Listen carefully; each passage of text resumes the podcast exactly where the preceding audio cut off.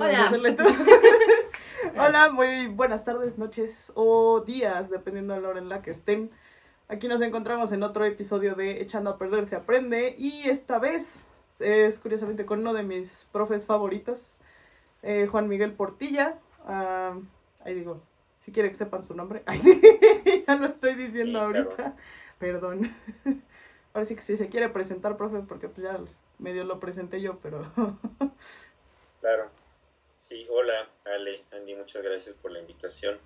Pues mi nombre es Juan Miguel Portilla Aguilar, soy licenciada en diseño industrial.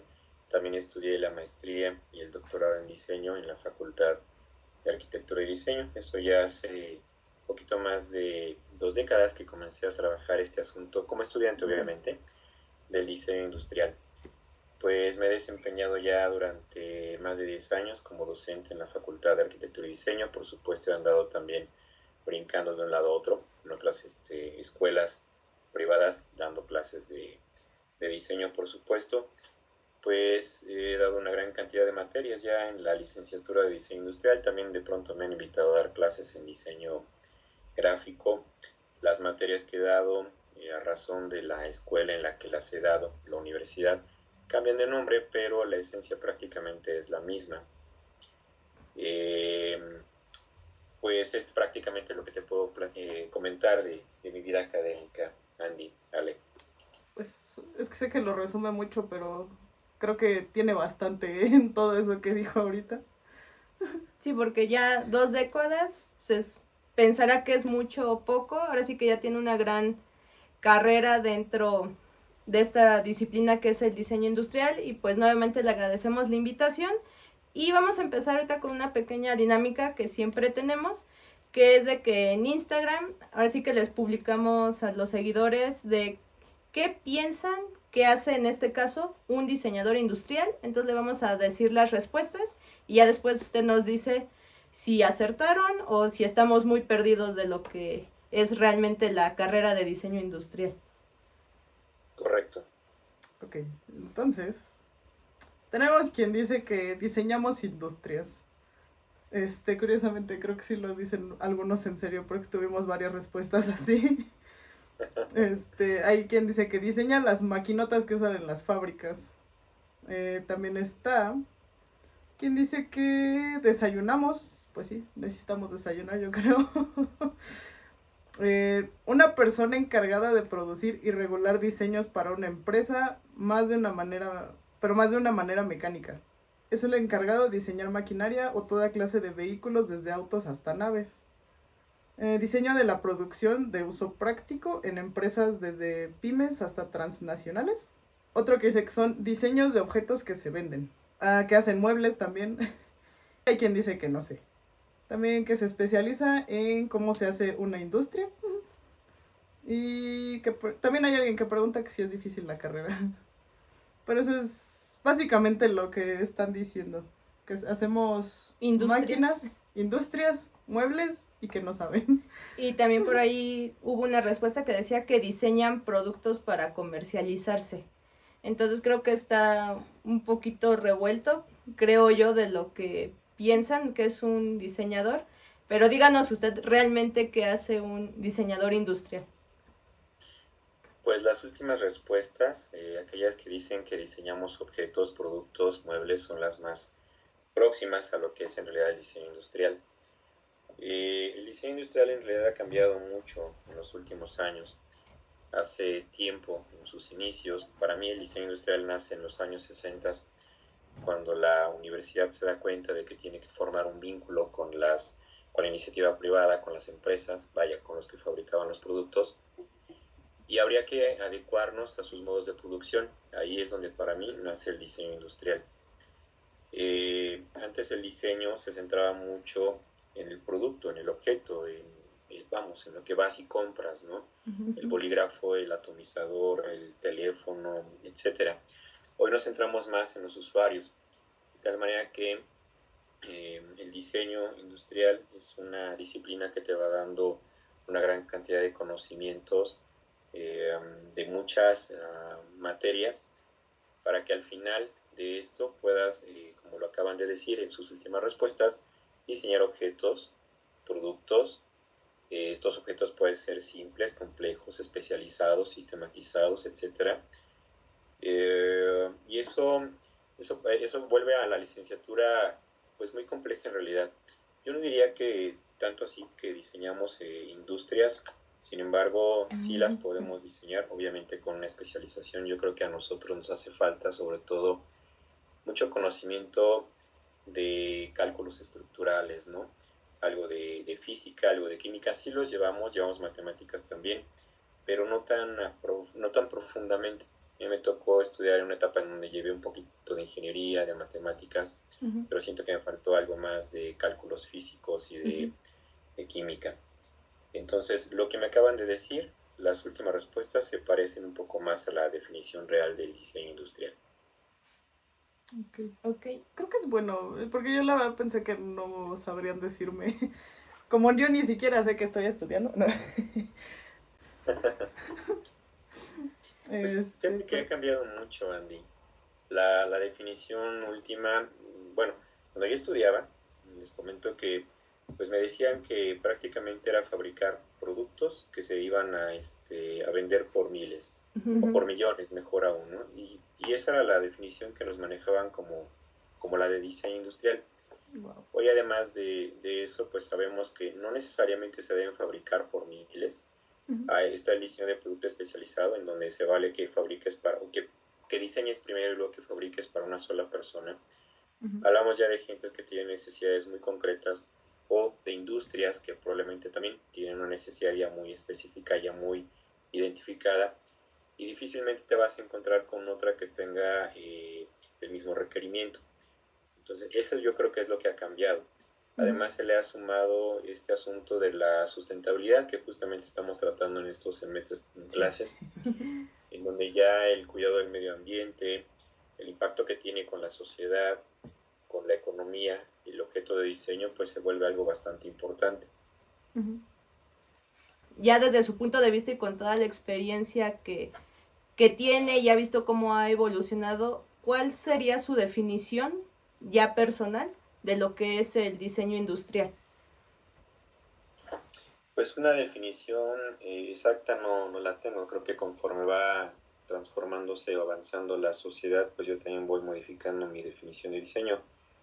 Sí, coincido con, los que dicen que el diseño industrial es una disciplina que se va a encargar de la creación de productos, de objetos que se van a comercializar.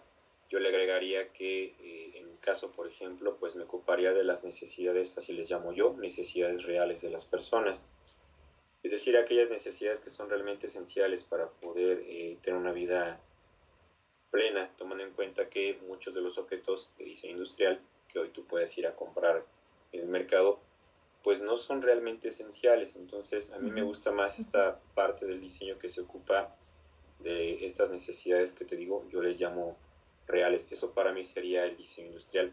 Y no necesariamente fabricando las cosas por miles. Qué bueno que sea así, o por cientos por lo menos. Pero eh, diseñando las cosas para la, la gente que realmente las está necesitando. Que insisto, pueden ser ya cosas muy específicas. Sí, pues suena ahora sí que muy, muy interesante todo lo que, bueno, me tocó varias veces ver los proyectos que hacían mis compañeros industriales y la verdad es de que siempre he estado admirada de cómo diseñan productos para prácticamente cualquier cosa y ese punto que siempre ven que sea funcional, creo que es lo mejor que tienen ustedes porque no hacen productos por vender, sino por realmente facilitarle la vida a las personas, ¿no? Como usted menciona, solucionar una necesidad real, ¿no? Que está viviendo un grupo o una persona en particular.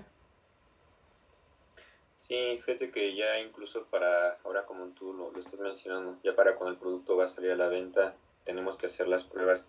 Y en los últimos años hemos tratado de ir modificando este asunto de estar haciendo rediseños. Eh, estoy convencido de que hacer un diseño industrial es realmente muy complicado. Llegar al nivel de innovación que requerimos es muy difícil. La mayoría de nosotros terminamos haciendo rediseños. Pero luego cuando el producto no nos queda, eh, no funcionó, hay que cambiar alguna pieza, hacerla más grande, más pequeña, no sé, tal vez de un grosor mayor o menor. etcétera, ¿no? Para que funcione, ahí viene el rediseño de nuestro propio rediseño. Y ahora nos estamos ocupando de que ya no se hagan tantos rediseños, de que las cosas desde la primera queden mejor, eh, ahora sí, mejor diseñadas, para que el producto se pueda eh, desarrollar más rápidamente, para que no desperdiciemos tantos recursos. Me refiero a la energía eléctrica, la computadora, el tiempo de las personas, las horas hombres son muy importantes. Respecto a lo que comentabas hace un ratito de, de, la unión de diseño industrial y diseño gráfico, pues sí, yo creo que es algo que va a suceder, no te sé decir cuándo. Eh, en algunos lugares ya está sucediendo y no, no le están llamando diseño.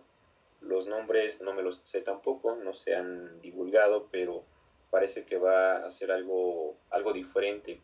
Sin embargo, la esencia pues va a ser justamente el diseño, así a, secas, ¿no? Yo encuentro, fíjate que he dado clases también en diseño gráfico no tan, no soy especialista, pero sí he dado clases en gráfico. Eh, encuentro que sí tenemos algunas diferencias, ¿no? Los proyectos en una parte son bidimensionales, en la otra son tridimensionales.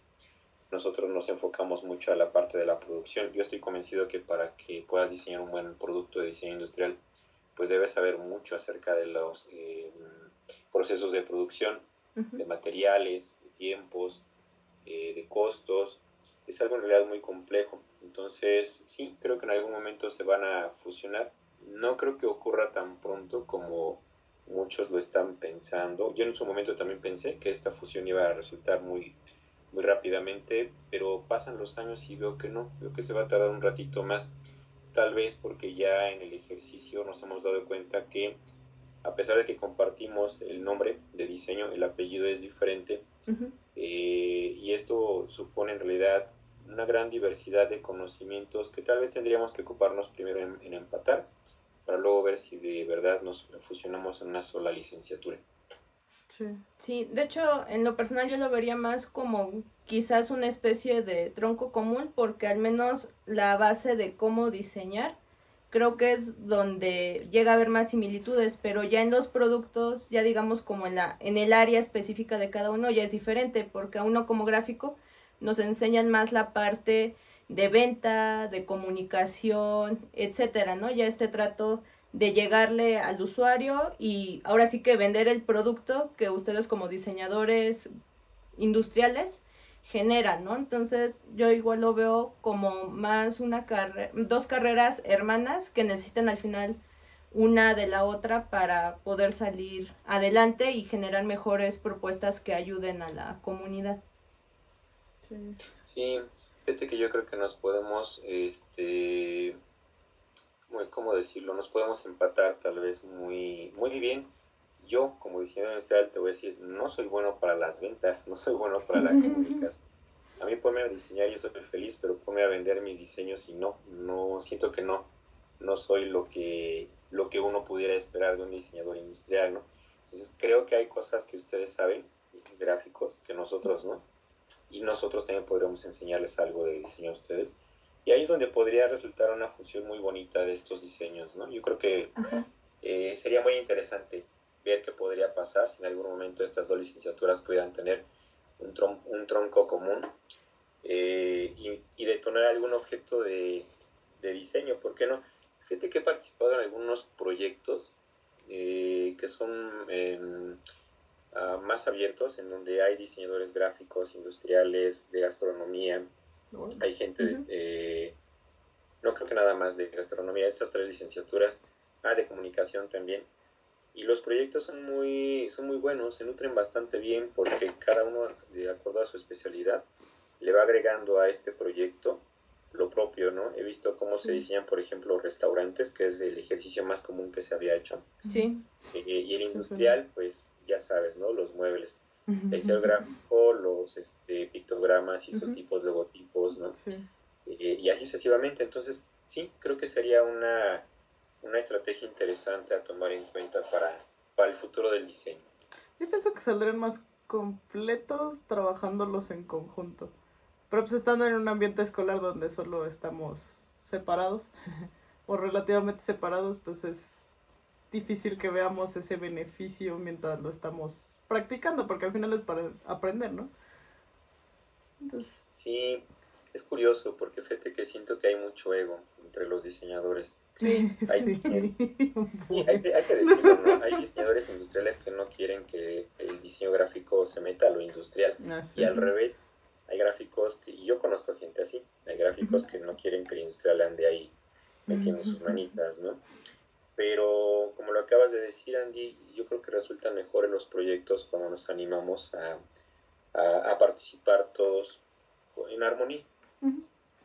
Sí, al final el trabajo en equipo es mejor porque también se ve un mismo proyecto desde diferentes puntos de vista y lo que uno no vio, el otro sí lo pudo ver o incluso salen hasta más alternativas para resolver un mismo proyecto y creo que eso es lo que hace más rico cualquier proyecto donde trabaja más de un profesionista, ¿no? O sea, ya sea un gráfico, un industrial y quizás un arquitecto u otro tipo de profesiona- profesionales, ¿no? Dependiendo el proyecto en cuestión. Entonces, creo que el trabajo en equipo de todas las áreas es lo que ya se está viendo y más a largo plazo se debe de ver, de este trabajo en conjunto y de no poner barreras, ahora sí, de conocimiento, ¿no? Ah, de que tú no eres arquitecto o tú no eres gráfico, tú no eres industrial, entonces no te suma mi proyecto o no te voy a escuchar. O sea, más bien creo que siempre debe de ser a la inversa y escuchar la opinión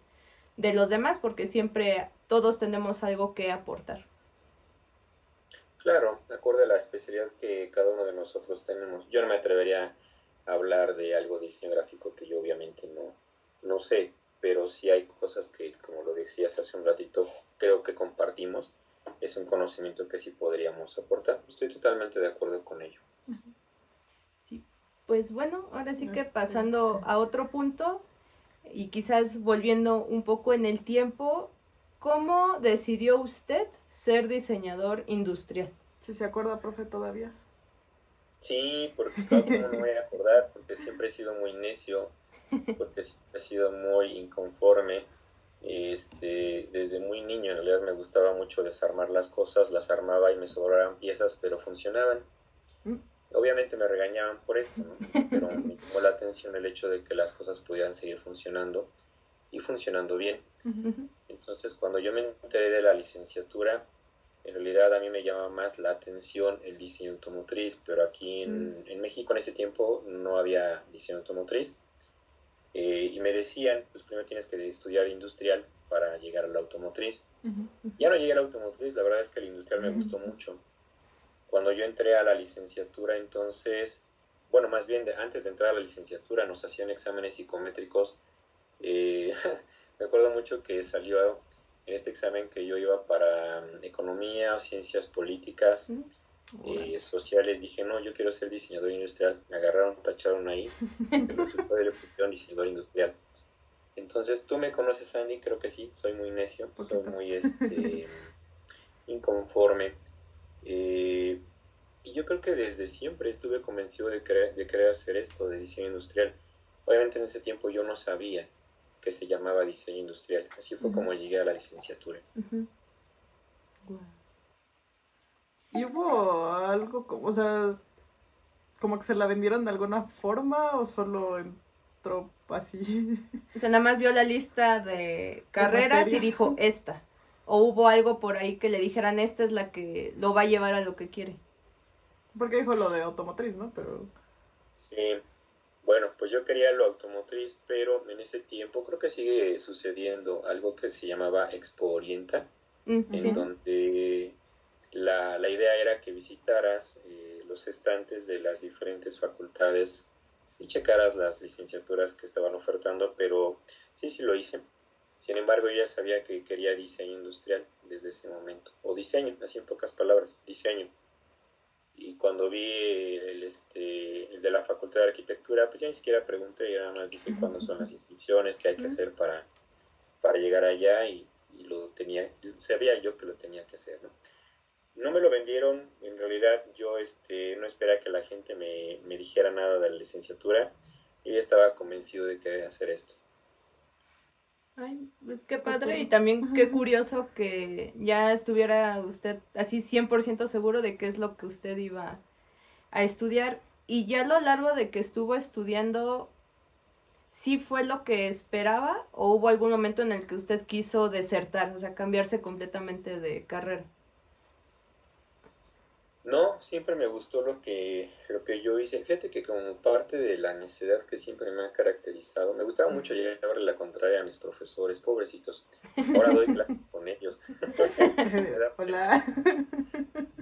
Me da clases con, doy clases con ellos, perdón. Yo creo que me da pena, ¿no? Porque iba ahí te hice la vida de cuadritos y ahora estás aquí conmigo dando clases, o yo contigo. Este, pues como parte de la necesidad que creo que me caracteriza eh, no, nunca me decepcionó la licenciatura. Eh, había circunstancias, proyectos tal vez en los que sí trataban como, como de, ¿cómo decirlo? Tirarlo. Ah, de que dejaras el proyecto, así en pocas palabras.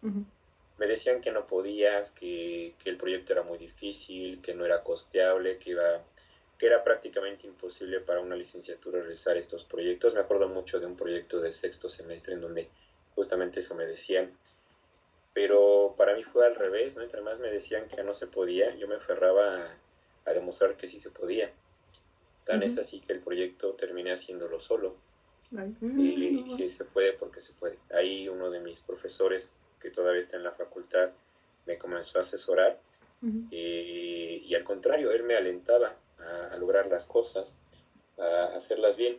No funcionó como yo me lo esperaba, pero sí funcionó, eso fue lo, importante. Y entonces, bueno, supe que el diseño industrial puede realizar multitud de, proyectos, de, temas, por supuesto. Solo hace falta investigarlo, entenderlo, eh, experimentarlo, por supuesto, para poder llegar a un buen resultado. Y lejos de desalentarme esto, al contrario, me alentó mucho más a querer seguir haciendo diseño industrial. Eh, por supuesto que te encuentras también con personas que te ponen muchas piedras en el camino, ¿no? Que ves, es triste cómo, cómo, cómo, tus compañeros ya vayan avanzando. Eh, me recuerdo mucho un proyecto en donde los compañeros ya llevaban tres meses de, de avance respecto al mío. Yo estaba totalmente detenido. Eh, y obviamente te pones a pensar, no, creo que ya este proyecto es para olvidarlo, ya, no, no se puede. Ya tanto tiempo detenido, pues es por algo. Sin embargo, lo continué trabajando y luego resultó al revés. Al final yo eh, recuerdo bastante bien esto. Eh, pude terminar tres meses antes que el resto de los proyectos. Y esa fue mi recompensa. Sí. no, nunca, me, nunca me ha pasado, pero qué padre. Es una coincidencia muy bonita que se ha dado para mí en el diseño. De pronto las personas eh, justas llegan a esa parte del proyecto para aportarte lo necesario y el proyecto explota muy bonito, ¿no? Y, y te impulsa a seguir por el buen camino. Me ha, me ha pasado muchas veces eso, la verdad es que yo creo que he tenido mucha suerte. Sí, como dicen por ahí, eh, siempre llega en el momento justo, ¿no? O sea, nada más es saber esperar el momento adecuado y las cosas se, se van a dar, ¿no? Sí, aunque fíjate que también me he pensado mucho que tal vez alguien te está observando, siempre, siempre yo creo que, estoy convencido de esto, siempre alguien te está observando. Y el momento justo es esta persona que te observa aparece para aportarte lo necesario al proyecto. Claro.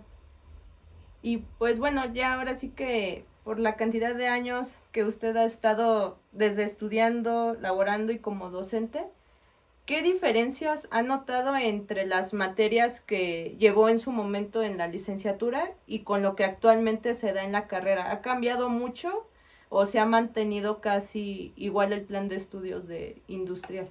Hasta lo que está dando, porque me da curiosidad si alguna materia que le dieron y usted la está dando ahorita, este, usted le haya agregado algo más.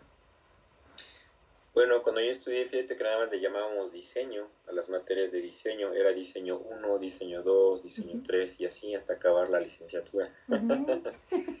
Ahora si te das cuenta ya tiene un apellido muy propio, ¿no? Sí. Eh, simples, complejos, de productos, sistematizados, especializados. Eh, pues, me he puesto a platicar obviamente acerca de esto con diversos compañeros. Bueno, ¿cuál es la diferencia de, del diseño de objetos simples al complejo? Y al de productos y etcétera, etcétera, ¿no? pues al final de cuentas, y llegamos a esta conclusión, al final de cuentas es, el, es lo mismo, es el mismo diseño, solo que lo ves, el mismo objeto, vaya, sí. pero lo ves con un enfoque diferente.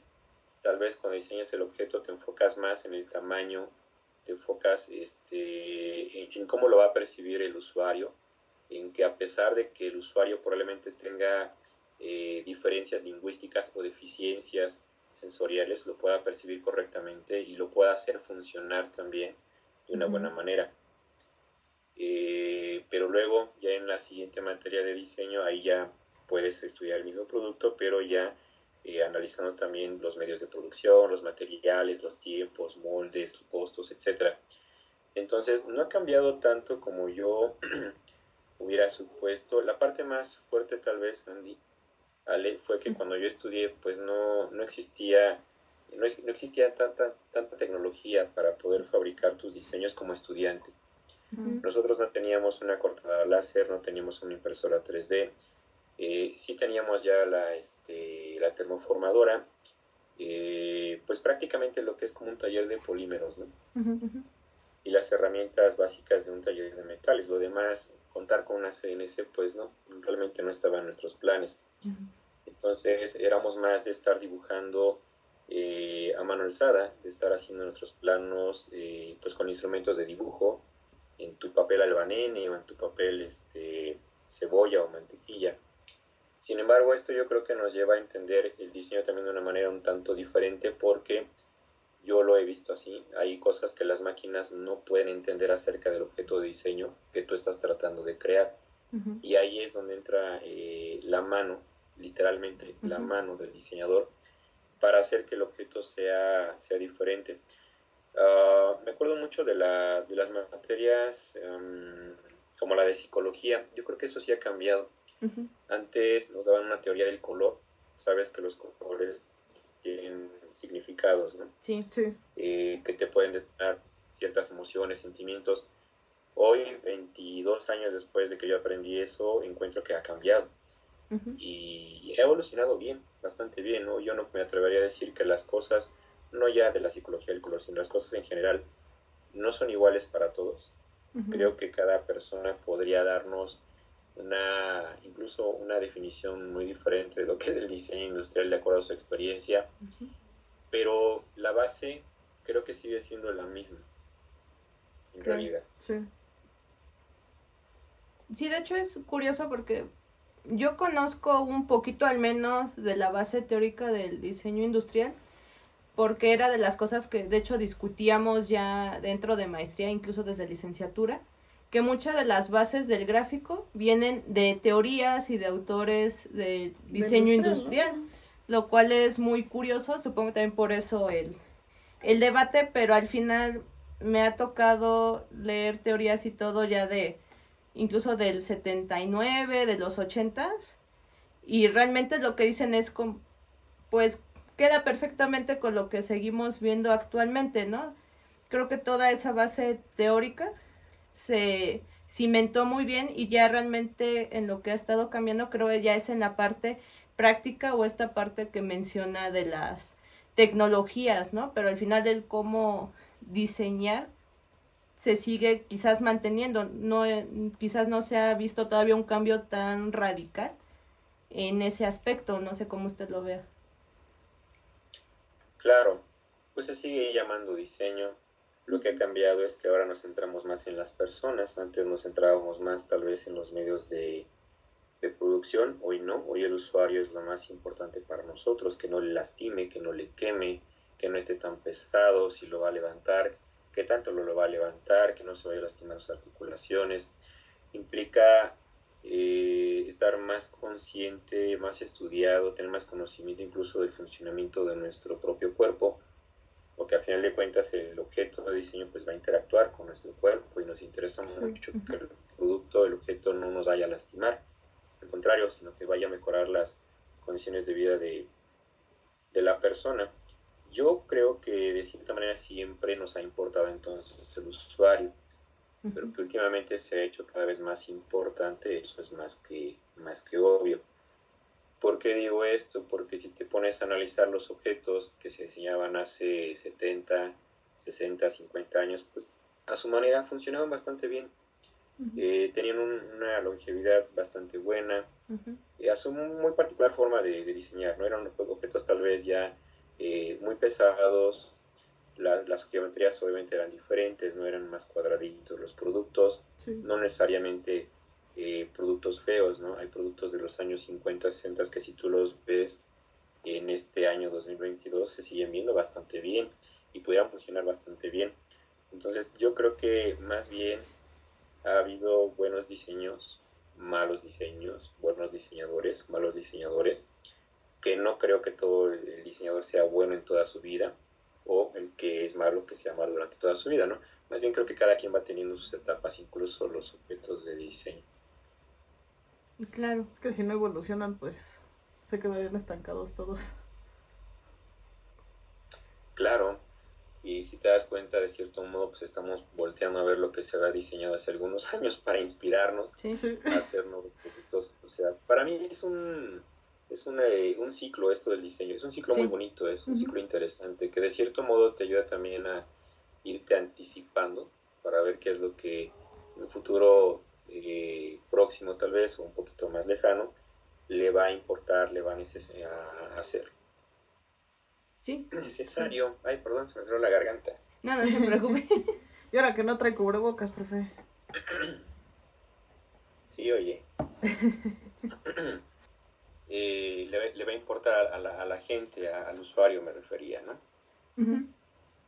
Bien, y pues bueno, ya, ya hablamos un poquito de lo que vio en la carrera, cómo ha ido cambiando. Y ya en la parte del campo laboral, ¿Cómo fue que usted entró por primera vez a su primer empleo? ¿Sí fue como tal de diseñador industrial o cómo fue ese camino para ya hacerse un lugar en el campo laboral del diseño industrial? No, desafortunadamente no fue como diseñador industrial. Me tocó vivir una etapa en la que me decían los empleadores, eh, hay mucho desempleo, eh, más desempleo incluso que en la crisis económica del 94 que vivió nuestro país. Y durante un buen rato anduve tocando puertas, nadie me quería contratar. Me acuerdo mucho que me decían que no porque yo ya estaba titulado, que no porque yo era diseñador, que no porque no sabían qué era lo que el diseñador industrial hacía. Obviamente ya en la desesperación dices, bueno, pues contrátame como obrero, ya que no te importe tanto mi licenciatura, ¿no? Eh, hazme válida nada más la prepa, pero contrátame, dame chance. No, no, eh, había, no sé, sin discriminación o segregación, era, era muy extraño sí. en ese tiempo, pero incluso nos llegaban a decir, no porque son hombres y necesitamos mujeres para estos trabajos, entonces ah. no, no, definitivamente no entran. Eh, eso obviamente te lleva a tratar de crear diseños propios, de hacer tus investigaciones. Este, a mí me llevó más a la investigación. Me fui adentrando a entender problemas un poquito más fuertes para, para el ser humano. Me llamaba mucho la atención, siempre me llamó mucho la atención lo medioambiental. Entonces, como yo no encontraba trabajo, me dediqué a investigar acerca de, del agua cómo andaba el tema del agua aquí en México, qué tan escasa realmente es, qué tan contaminada está, etcétera. Eh, y así fue como yo pudiera decirte que me autoempleé en mi primer proyecto de diseño haciendo esta investigación. Una investigación que tratamos de presentar ante un gobierno federal. Eh, te voy a decir así, honestamente se rieron de nosotros cuando llevamos la investigación para que la, la, pudieran ver, algo que duele mucho. pero que al final dices, ¿mandé? No, que sí me imagino. Sí, te duele, pero aprendes. Porque al final, ya, ya después de tanta risa, ¿no? De que te, dice, te dijeran tu proyecto no va a servir, no va a funcionar, no sirve, bla, bla, bla. No, espérate, no, la verdad es que están, están muy jóvenes y que se estén ocupando en este tipo de problemas es algo bastante bueno. Y entonces eso me impulsó a seguir haciendo mis propias investigaciones. Ya me olvidé de andar pidiendo eh, trabajo, me di cuenta que eso no, no era lo mío y hasta la fecha no es lo mío andar así. Me gusta hacer más investigación. Después de eso viene mi periodo para, para, la maestría en diseño. Ahí es justamente donde yo me incorporo o reincorporo a la Facultad de Arquitectura, pero ahora ya no, no únicamente como estudiante, sino ya como, como docente. Este, y después me gustó tanto que pues me seguí derechito con el doctorado y aquí estoy. Wow. Sí, pero bueno, es muy interesante, pero sí la verdad me quedé sorprendida con eso de que le dijeran que no lo aceptaran en los trabajos por ser hombre, porque realmente a nosotras como chicas Es al revés. es al revés, o sea que hay siempre de, es de no, no, este es para hombres, chicas no. Entonces sí, sí nos ¿Pero llamó mucho la eso? atención. Bueno, tengo curiosidad de por qué era. ¿Era por algún movimiento o qué trabajo iba a pedir? Por... Ya no me acuerdo de, y si me acordaría, si me acordara obviamente no lo iba a mencionar, le- la fábrica, ¿no? En donde fui a pedir Sí, trabajo, sí, claro. pero llegó un momento en el que, recuerdo bien, íbamos caminando, caminábamos horas y horas hasta en terracería sin, sin nada, no teníamos ya ni dinero con mis amigos, entonces andábamos, este, eh, pues caminando, tocando las puertas de las empresas que nos encontrábamos, y de pronto había una en donde estaban solicitando costureras, Mm. y tocamos y pues no soy costurera, pero puedo ser costurero, puedo entrar, no, porque no eres mujer, así nos dijeron, ¿no? Yo creo que la segregación siempre ha existido, Sí. Sí. este, que no lo platicamos a veces abiertamente, ¿no? Eso puede ser, pero siempre nos han segregado de una u otra manera. Qué curioso. es que es, es interesante escuchar el otro lado de, de la historia, supongo. Ay, fueron, no sé, eran tiempos muy difíciles, Andy, no se me olvida. Después fue, fue como fue como una telenovela muy dramática, ¿no? Porque no porque no eres mujer, nos cerraron la puerta y pasa un carro y nos llena de polvo, porque además estaba En un lugar de donde había mucha terracería, ¿no? Lo peor es que sí me lo imaginé muy cinemáticamente. Pero, ajá, pero, pero así, así era de, de dramática la cosa, ¿no? wow. No, sí es que, bueno, a una como mujer le llama la atención escuchar esos casos, pero pues obviamente no están excluidos. ajá. Este, solo como, como que no es tan anunciado en general. Como que se dedican más a difundir lo que le pasa a las mujeres, pero la verdad es que también ustedes hombres la sufren también en el campo laboral, ¿no? Nada más que, como dice Andy, lo dejan como más calladito, ¿no? Pues no sé, tal vez en nuestra forma de ver la vida, que no sé si somos más recios o nos da pena comentarlo. Por alguna razón, fíjate, nunca, me había- nunca, nunca nadie me había preguntado esto, entonces pues nunca lo había comentado. Los únicos que sabían de esto pues eh, fueron mis amigos eh, y mi familia, ¿no? ¿Y cómo te fue? No, pues no nos dieron trabajo, pasó el camión, nos llenó de tierra y pues ya regresamos. Pues ya. Sí. Pero de ahí lo padre es de que a pesar de, de todo, pues usted salió adelante, ¿no? Y ahorita con, de que se metió a la maestría, al doctorado y que ahorita está dando clases, ¿no? Y de hecho esto de dar clases fue igual, este, porque se le dio la oportunidad o por lo mismo que usted vivió, quiso compartir su experiencia ya con sus ahora alumnos. Ay, te voy a contar la historia. Le estaba contando A ver el ayer chisme. esta historia. No sé por qué me la preguntaron y la conté. Resulta que cuando yo estaba estudiando en la licenciatura, un grupo de amigos me pidió que les diera asesorías en algunas materias en las que yo, pues, yo siento que no era muy bueno, pero pues tampoco era mal. De cierto modo ellos vieron en mí eh, alguien que les podía asesorar. Eh, y después de las asesorías que yo les daba para los exámenes, ellos me decían que me pagaban. Yo dije, no, ¿cómo creen que me van a pagar? Pues, ¿qué les he enseñado, no? La verdad, es- nada más hemos hecho un repaso de lo que hemos visto en clase. Y ahí fue donde me di cuenta que me gustaba eh, enseñar lo poquito que yo sabía. Sin embargo, yo me resistía todavía a, a tratar de, de enseñar esto, ¿no? Porque pues en ese tiempo yo no sabía tantas cosas. En realidad, eh, no quería yo terminar eh, pues dando una materia, ¿no? Pero conforme voy a, adentrándome más a la investigación del diseño, que yo es lo que creo que mejor sé hacer, investigación del diseño, eh, y mostrando los resultados que se logran de las investigaciones de diseño, y, y viendo que hay personas a las que les puede importar este pequeño trabajo, es donde justamente alguien se, fue una casualidad, alguien se fijó en mí, me dice, oye, ¿no quisieras dar clases? Y yo dije, pues no, realmente no vengo por eso, pero si creen que tengo lo suficiente para dar clases, pues vamos a intentarlo. Y los comentarios que se comenzaron a dar una vez que yo inicié mi labor como docente, pues fueron bastante buenos. Eh, de cierto modo, ahí fue donde me, reencuentro con mis, mis maestros, que ahora son mis colegas de diseño. y, al estar con ellos trabajando, pues te sientes eh, bien recibido, ¿no? Como que de cierto modo se olvidaron de lo, de lo necio que era yo como, como estudiante y me recibieron bastante bien. Entonces, pues el encontrar un, buen ambiente laboral y sentirte como, como, en casa, de cierto modo, pues por supuesto que recuerdas tus, tu etapa como estudiante de, de, diseño, pues te hace sentir bastante bien. Y de ahí decidí pues seguir, seguir en esto.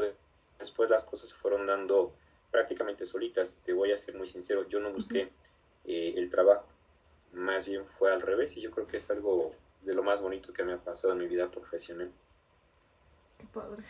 Sí, cuando lo invitan a uno es este un sentimiento que no se puede explicar que lo sienta uno de pues de orgullo y se siente uno contento con uno mismo, ¿no? De que pues le ofrezcan a uno el trabajo sin, sin buscarlo, creo que son de esas experiencias únicas en la vida y que hay que aprovecharlas, ¿no? Sobre todo si nos llama la atención. Claro, sobre todo si, si te gusta, ¿no? Ya está muy trillado este dicho, pero es totalmente cierto, tienes que hacer lo que realmente te gusta para que lo disfrutes. No soy de las personas a las que le guste tampoco este, desvelarse tanto, ¿no? Malpasarse por estar trabajando.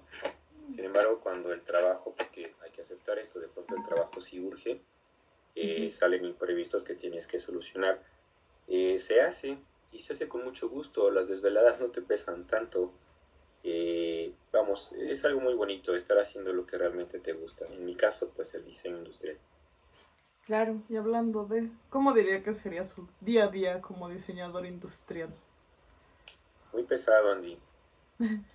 Porque bueno, de, por sí la, licenciatura, la, este, la actividad como docente es muy absorbente. Sí, sí. Y en realidad nuestro trabajo no es nada más eh, llegar al salón y, dar la clase. En mi caso me gusta siempre estarme actualizando, al menos un poco, pero sí, sí me, me, me gusta estarme actualizando antes de cada clase, me gusta estar leyendo.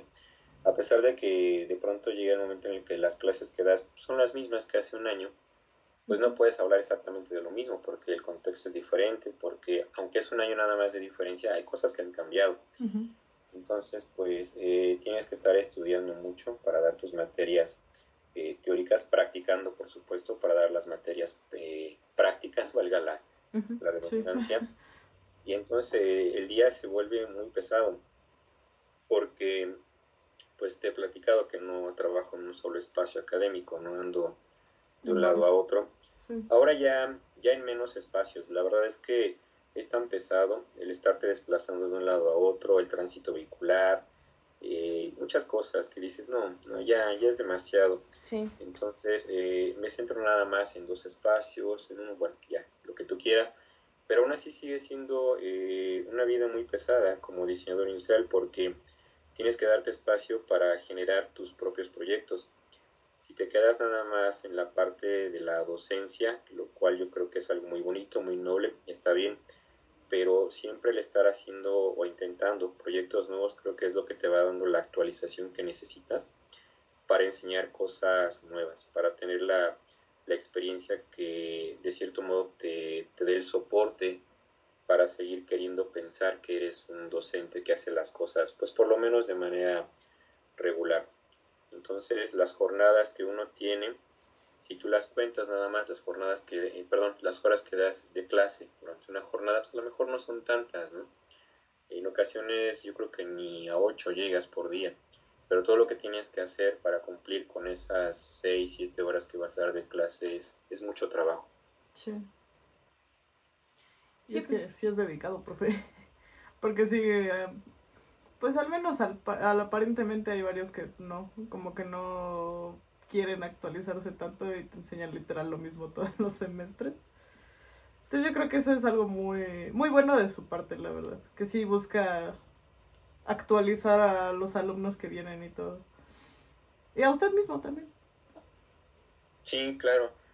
Eh, pues de cierto modo el, estar aprendiendo cosas te, eh, te ayuda a aprender también a ti. A uno, fíjate que a veces yo he aprendido incluso eh, estudiando lo que yo voy a, enseñarles a ustedes en la clase. Eh, y no únicamente aprendo de lo que otras personas, otros maestros, mis maestros, por ejemplo, me, me comparten. Trato de sacar conocimiento, pues de donde se pueda prácticamente a todo lo que yo vea, le veo cara de objeto de diseño y aprendo de él. Yo creo que sí, ¿no? En teoría todo sí sería, ¿no? Tal vez no Para mí sí, para mí en, todas partes hay diseño.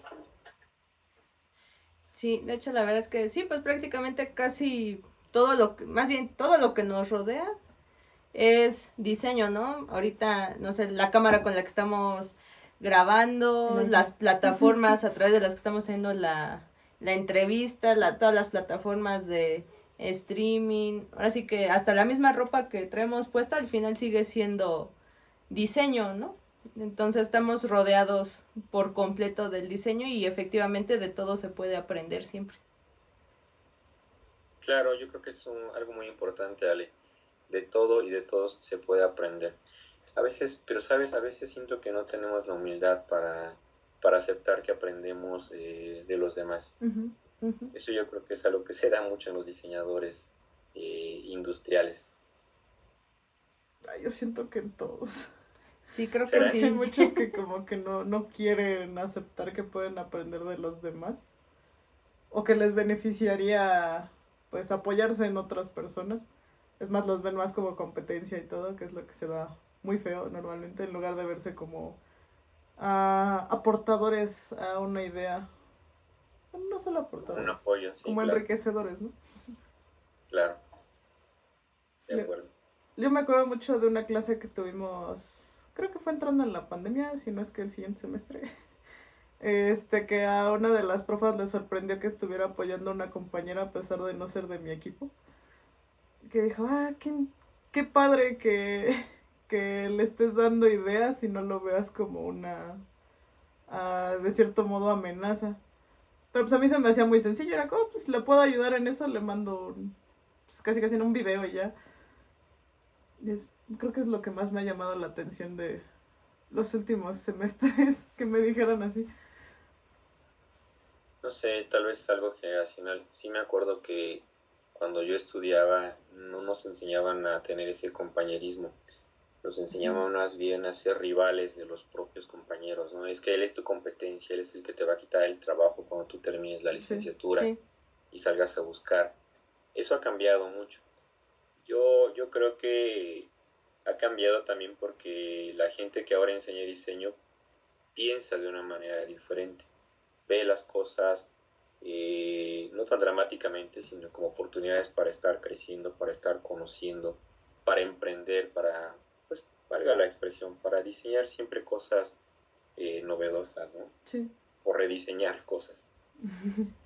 Sí, sí es que, y se da en todos los ámbitos, y como dice, creo depende mucho de la generación y también de los que en su momento uno tenga como mentores, porque en la generación que yo estuve de gráfico, igual, o sea, todos nos apoyábamos, era de estar dando opiniones de, ay, pues le puedes mejorar aquí, le puedes mejorar acá, o sabes que me gustó más tu proyecto, ¿no? Entonces siempre se vio esa parte de trabajo en equipo y de compañerismo, pero ya veía a las generaciones, ahora sí, no, en mi caso más pequeñitas, o sea, de más jóvenes que yo, y era al revés, como que muy aislados y más esta parte de yo, yo, yo y tú no puedes. O sea, tú no, tú no me tienes que hablar.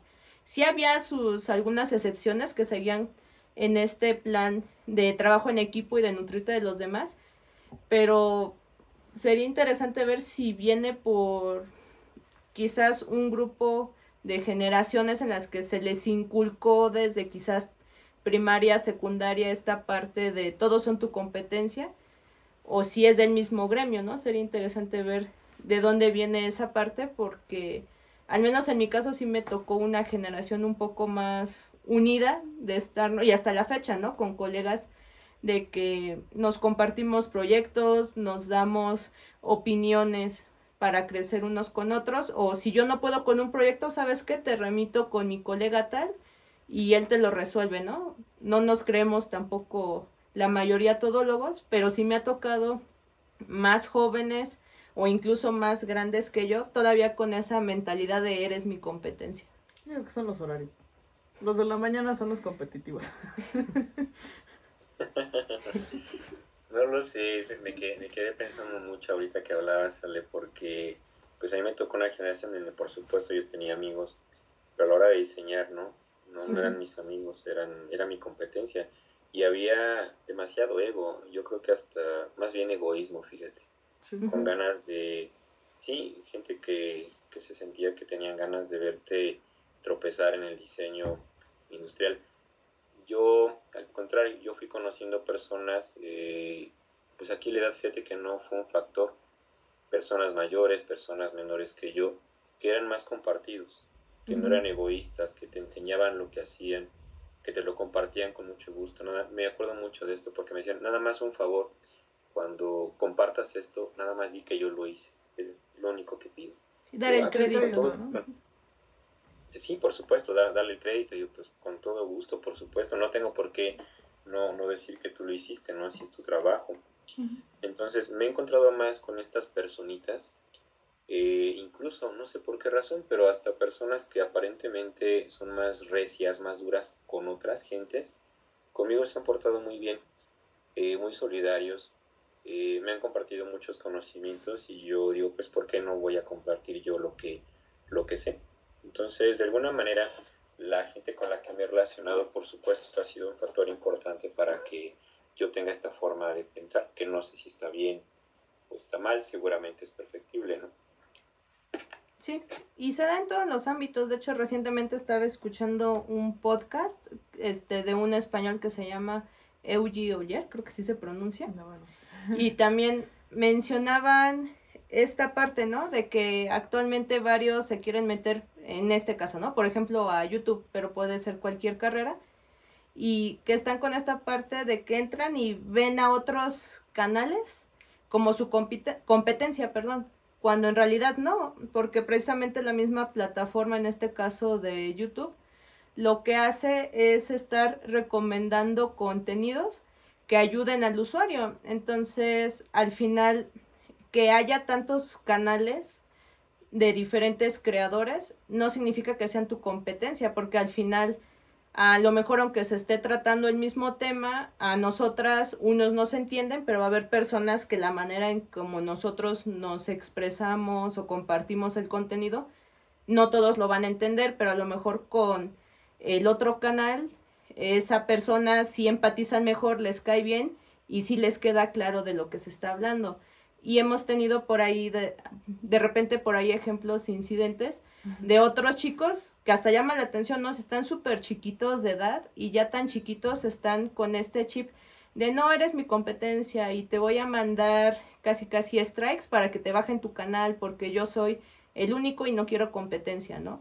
Entonces es como que quitar un poquito esa mentalidad de competencia y al revés, vernos como comunidad de creadores, de diseñadores, ahora sí que de profesionistas, que lo, por lo que estamos aquí es para aportar y compartir nuestro conocimiento con los demás, ¿no? Y crecer juntos. Yo creo que la competencia es necesaria porque te impulsa a mejorar las cosas que, en este caso, en nuestro caso, las cosas que diseñamos. Pero también estoy convencido de que cuando haces las cosas que te gustan con el detalle que tú quisieras comprarlas, es ahí donde tengas o no tengas competencia, la gente correcta va a llegar a ti para comprar lo que diseñas, para leer lo que investigas, para tomar la clase que das incluso, ¿no? Sí. Y pues bueno, no sé, también estado platicando de que le gusta y está en esta parte de investigación. ¿Usted como tal forma parte ahorita actualmente de algún cuerpo de investigación y tiene sus propias investigaciones? o ya realmente ahorita sí está trabajando ya con clientes que le solicitan proyectos? No, me gustó mucho la investigación cuando yo estuve en la maestría, en el doctorado, y en realidad fueron tres, fueron cinco años de estar haciendo la investigación sobre el mismo tema. Ahí eh, yo estaba investigando sobre la biomímica, de cómo podría yo regular temperaturas, eh, pero sin gastar energía en este caso, sin gastar energía eléctrica. Lo conseguimos, eh, pues logramos eh, mostrar el proyecto en un foro internacional de sustentabilidad y diseño en Estados Unidos. El producto, pues sí, sí gustó. Estamos conscientes, obviamente, de que no era lo mejor, de que era perfectible. Eh, sin embargo, sí funcionó y eso fue algo que, que me, me, gustó bastante. Después de eso, mm, terminé el doctorado, pues me dediqué más a, a trabajar como docente. Es muy, es muy raro porque cuando estás haciendo esto, seguramente a ti te pasó, Ale, te dicen o estudias o trabajas, pero no puedes hacer las dos cosas al mismo tiempo, ¿no? Sí, sí lo dicen. Y a mí, a mí me, me, dijeron eso también, ¿no? Y dije, bueno, pues ni modo, estudio. Pero llega un momento en que dices, no, es que no puedo dejar de trabajar tampoco, o sea, ya tengo un lugar que me he ganado con, con mi trabajo, con mi esfuerzo. Eh, y yo trataba de llevar las dos cosas al mismo tiempo, ¿no? Trabajar y, y estudiar, en este caso ya mi, mi doctorado pero de pronto yo sentí que había descuidado tanto ya el, trabajo que dije, bueno, ahora es el momento de, de trabajar nuevamente, abandonar un poquito la, la investigación y eh, después eh, hice algún, algunos eh, intentos de, de, diseño de objetos, pequeñitos en realidad, que a la gente les gustó, no los saqué a la venta en realidad, los dejé nada más en modelos, prototipos, incluso los andaba yo cargando algunos de ellos para ver qué tanto eh, gustaban, cómo funcionaban, qué tanto podían eh, durar. Pero conforme continúo con mi ejercicio como docente, pues me llaman más la atención ahora los proyectos de investigación que tienen que ver con la biomecánica, con el hecho de que las personas puedan recuperar su movilidad en las extremidades, por ejemplo, o que puedan, que puedan recuperarse más fácilmente, o, o, por qué no, si ya la perdieron, pues que puedan recuperar por fin la movilidad. Entonces, ese tipo de proyectos son los que me han, me han gustado más eh, y sobre todo los que yo quisiera seguir trabajando en mi vida. Está bien padre. Ahí luego me enseñan los proyectos, profe. Y yo espero, en cuanto tenga resultados, ojalá este mismo año, sí, por supuesto, me gustaría este, darlos a conocer. Es que la, la bio, biomecánica se me hace tan impresionante. O al menos también es uno de los temas que me interesan mucho. Porque yo antes quería meterme, pero a... Creo que sí se llama así la carrera, ¿no? Bio, bio, bio... No, biotecnología. No. No, ingeniería mecánica, ¿no? No. Bueno, también esa era otra opción, pero no. Era... era de la que casi siempre dicen que hacen prótesis. Me quería meter a eso justo por, por ese tipo de temas, que es parte de lo que me interesa mucho. Es que está bien padre. porque... Está muy noble, ¿no? Sí. Sí, porque es una forma como de apoyar a las personas de forma relativamente indirecta o muy directa, no sabré decir. Pues yo creo que muy directa, porque en ocasiones cada persona tiene necesidades muy, muy específicas, que no le queda, ahora sí que no le queda el traje a todas las personas con esto de las prótesis y las órtesis, ¿no? Sí, porque al final, pues cada cuerpo es único, ¿no? Entonces, aunque haya esta parte de los estándares, pues no todos nos quedan, ¿no? O sea, no nos acomoda. Y de hecho también se está viendo esta tendencia, se ve en gráfico, pero supongo está en todas las esferas, ya la parte, como usted menciona, de la personalización, ¿no? O sea, que ya no sea un producto genérico, sino ya diseñado específicamente para resolver las necesidades de las personas. Y sobre todo en estos temas de que pues aunque se abre de una prótesis de pie, de brazo, lo que sea, pues no es igual como lo necesita una persona que a lo mejor le tuvieron que apuntar, apuntar, perdón, medio brazo a que tenga un cuarto de brazo, etcétera, ¿no? Entonces, pues ya no coincidiría tanto. Bueno, eso pienso yo, ya usted sabrá más de que quede ya una prótesis estándar a que ya quede una prótesis hecha a medida del usuario. Ay, es muy complejo. sí, sí, es muy complejo. No todas las personas tienen la misma este, cantidad de masa muscular, las mismas afectaciones. han perdido la movilidad, pero no tampoco no en el mismo porcentaje, no en las mismas articulaciones. En fin, creo que cada, cada personita se merecería un estudio un tanto diferente, ¿no? Sí. Ay, pues suena pues muy interesante, muy padre. Ojalá que ya después pueda compartir un poquito más de esas investigaciones que está haciendo y proyectos para que salgan a la luz y estamos seguras de que van a ayudar a muchas personas, ¿no? Para que puedan otra vez conseguir esta parte de la movilidad que ya perdieron. Ojalá, sí, con todo gusto, así será. Ay, no sé, me emociona mucho. Ay, gracias, Andy. Gracias. Pues yo, yo soy muy, este, no sé, hasta no verlo funcionando ya creeré en el diseño. Sí. Y pues ya ahorita ya... Creo que ya casi es para lo último. este, ya lo que casi siempre le pedimos a todos, este, es como, ¿qué consejo le daría a alguien que esté a punto de entrar? que le interese la carrera o nada más que sepa, que quiera entrar a algo, ¿cuál, qué, ¿cuál sería su consejo para esta persona como un diseñador industrial? Pues lo mismo que te han, que nos han dicho muchas veces, que tienes que amar lo que, lo que vas a estudiar durante cinco años. A final de cuentas es, es como un matrimonio de cinco años, donde a lo mejor te vas a pelear, te vas a decepcionar, te vas a gritar, en este caso con la pared, porque a nadie más después gritar. Pero este, con tu proyecto Tienes que aguantar con los proyectos, ¿no? Elegir los proyectos correctos. Yo creo que sí se necesita mucha, mucha seriedad. A pesar de que el diseño para mí es muy divertido, creo que se necesita seriedad al momento de estar investigando la problemática para que la puedas entender lo suficientemente bien, es componerla en pequeños pedacitos y tal vez ahí, en esos pedacitos, es donde vas encontrando eh, la base de la solución. Entonces, pues se requeriría para entrar a diseño mucha paciencia, mucho compromiso, eh, pues que quieras ver a la sociedad transformarse, saliendo adelante de una manera diferente con tus productos de diseño, ¿no? Productos que realmente funcionen, que tal vez, espero que sea así, ¿no? Pero que no sean tan caros que estén al alcance de las personas que lo están necesitando. Eso sería lo que yo podría recomendarle a los futuros diseñadores industriales o a los que estén pensando ya este, acercarse a la facultad para, para ver si estudian diseño. Claro, pues al final es conocer y como dice, que les guste. Y retomando por ahí una de las preguntas que hicieron los seguidores, que suponemos que están interesados en la carrera, y ya es una pregunta ya directamente para usted de ¿Considera que es difícil la carrera de diseño industrial o de qué dependería de que es difícil o no?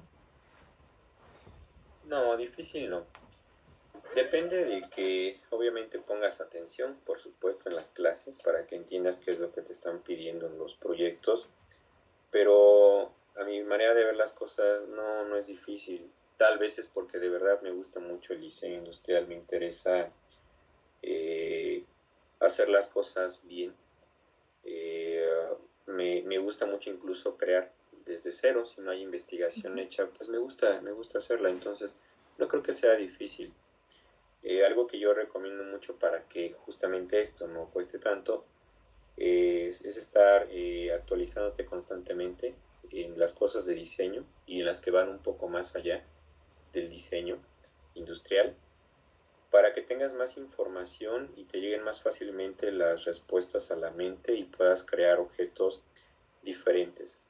Aquí yo creo que la clave es estar actualizado, eso yo lo podría recomendar para que las cosas no sean difíciles. Y por supuesto, lo mejor siempre va a ser estar practicando una y otra y otra vez hasta que lo que tú quieras hacer, que se refiere al diseño industrial, ¿no? un buen modelo, un buen dibujo a mano alzada, un buen dibujo técnico, una buena investigación, realmente pueda hacer eso, un buen producto. No voy a comentar. y pues ya para finalizar, este ya con la experiencia igual que tiene, ¿cuáles serían actualmente las áreas en las que puede estar laborando o especializarse un diseñador industrial actualmente? ¿A dónde se puede ir? ¿Dónde se puede ir? Pues yo esperaría que tuviéramos el suficiente empuje, la suficiente paciencia para no estar esperando salir y buscar trabajo, sino al revés, salir y generar tu propio empleo con tu propia empresa. Y ahí yo creo que se abren muchas posibilidades, ¿no? Porque pues hoy, hoy que las, eh, por ejemplo, que los medios de transporte están, están haciendo más pequeños, menos costosos, más accesibles o asequibles incluso, eh, pues puedes dedicarte a esto, ¿no? Diseño de transporte, puedes dedicarte a lo que te decía hace un ratito, algo de biomecánica, puedes dedicarte a dar clases, ¿por qué no? Hoy lo que ha cambiado del diseño industrial es que los, eh, los resultados no necesariamente tienen que ser objetos físicos. Pueden ser eh, estudios, pueden ser eh, modelos educativos, por ejemplo, pueden ser materiales, investigaciones de materiales, de energías. A algunas personas no les gusta que yo diga esto, no dicen que estoy medio, medio loquito porque el diseñador no tendría nada que hacer ahí, pero eh, dentro de mis pláticas que he tenido con algunas personas que he conocido de algunos institutos de investigación, de ahí me ha nacido esta convicción sí creo que el diseñador industrial tiene que migrar a, disciplinas diferentes o a ciencias diferentes para elevar la calidad del diseño que estamos haciendo en este momento. Entonces, eh, el mantenerte actualizado, pero con la información correcta, con las personas correctas, para mí es una clave para que el diseño sea cada vez mejor y no sea difícil. Más bien creo que es algo, ¿cómo, cómo llamarle? algo complejo, no es difícil, para mí es algo complejo porque hay multitud de conocimientos, eh, muchas teorías, por supuesto, para hacer el diseño, ya sea la, parte diseñística o la parte de investigación, y, se vuelve eh, un poquito pesadito estar leyendo tanto para poder decidir que de todo eso que acabas de leer te va a servir para nutrir tu propio proyecto. Pero bueno, es una forma muy particular de ver las cosas para mí. El diseño no, no es difícil para nada.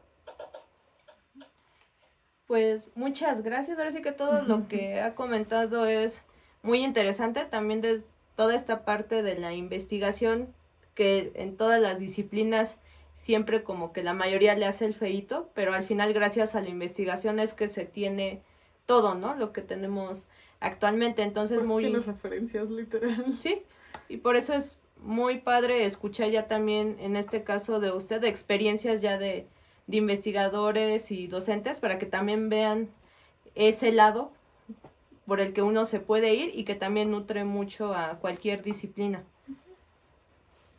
Sí, por supuesto, no todos los proyectos requieren la misma cantidad de investigación. Hay unos en los que debes investigar más, otros en los que debes investigar menos, pero bueno, ya eso lo decide uno. Sí. No, pues muchas gracias, profe. Fue un honor tenerlo aquí de invitado en el podcast. Sabe que lo admiro mucho. Gracias, pues Andy y Ale, por esta bonita invitación. De verdad, muchas gracias por tomarnos en cuenta. No, gracias por darse el tiempo, profe, porque pues, como ya dijo, es, es alguien bastante ocupado. Eh, y pues un placer tener a profesionistas como usted. Sabemos de que esta breve charla, porque sabemos que podemos seguir platicando más rato, pero que le va a ser de mucha utilidad para todos aquellos que estén interesados en el diseño industrial para ver si se animan a estudiar esta carrera. Es muy bonito. Ojalá que sí, para que se haga más grande la facultad. no, ya no. Ya no entramos. O sea, más bien necesitamos que se haga grande el edificio. Pero sí, pues ahora sí que nuevamente, pues Muchas gracias también a todos los que nos están escuchando un día más. Gracias por seguirnos. Deseamos que esto les sea de mucha utilidad y que les haya gustado, que lo hayan disfrutado y pues sí, literal que les ayude un poquito a, escoger algo con lo que dice que se van a casar al menos unos cinco años. Y pues déjenos sus comentarios y nos vemos a la próxima. Nos vemos. Bye. Hasta luego.